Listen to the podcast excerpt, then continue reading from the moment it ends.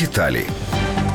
Кабінет міністрів повинен до кінця січня поточного року прийняти рішення про монетизацію субсидій. До кінця березня має відбутися пенсійна реформа. Вона передбачає поступове підвищення пенсійного віку для чоловіків на 4 місяці щороку, для жінок на 6 місяців, починаючи з 2021-го. У результаті пенсійний вік для всіх має досягти 63 років. Також передбачається підвищення необхідного робочого стажу до 25 років із введенням мінімального страхового стажу на рівні 16 років. Протягом 20 наступних років робочий стаж має зрости до 35 років. Також до кінця вересня влада має здійснити земельну реформу, а саме прийняти закон про ринок земель. Також має бути проведений аудит Приватбанку із залученням міжнародної компанії. Вона буде досліджувати фінансову звітність за 6 місяців, які передували націоналізації. Також треба вибрати міжнародного аудитора для оцінки виконання аукціонерами Приватбанку умов реструктуризації. Влітку поточного року треба створити єдиний реєстр отримувачів соціальних виплат. Це необхідно для верифікації цих виплат. Також цього року необхідно створити законодавче поле для роботи антикорупційних судів.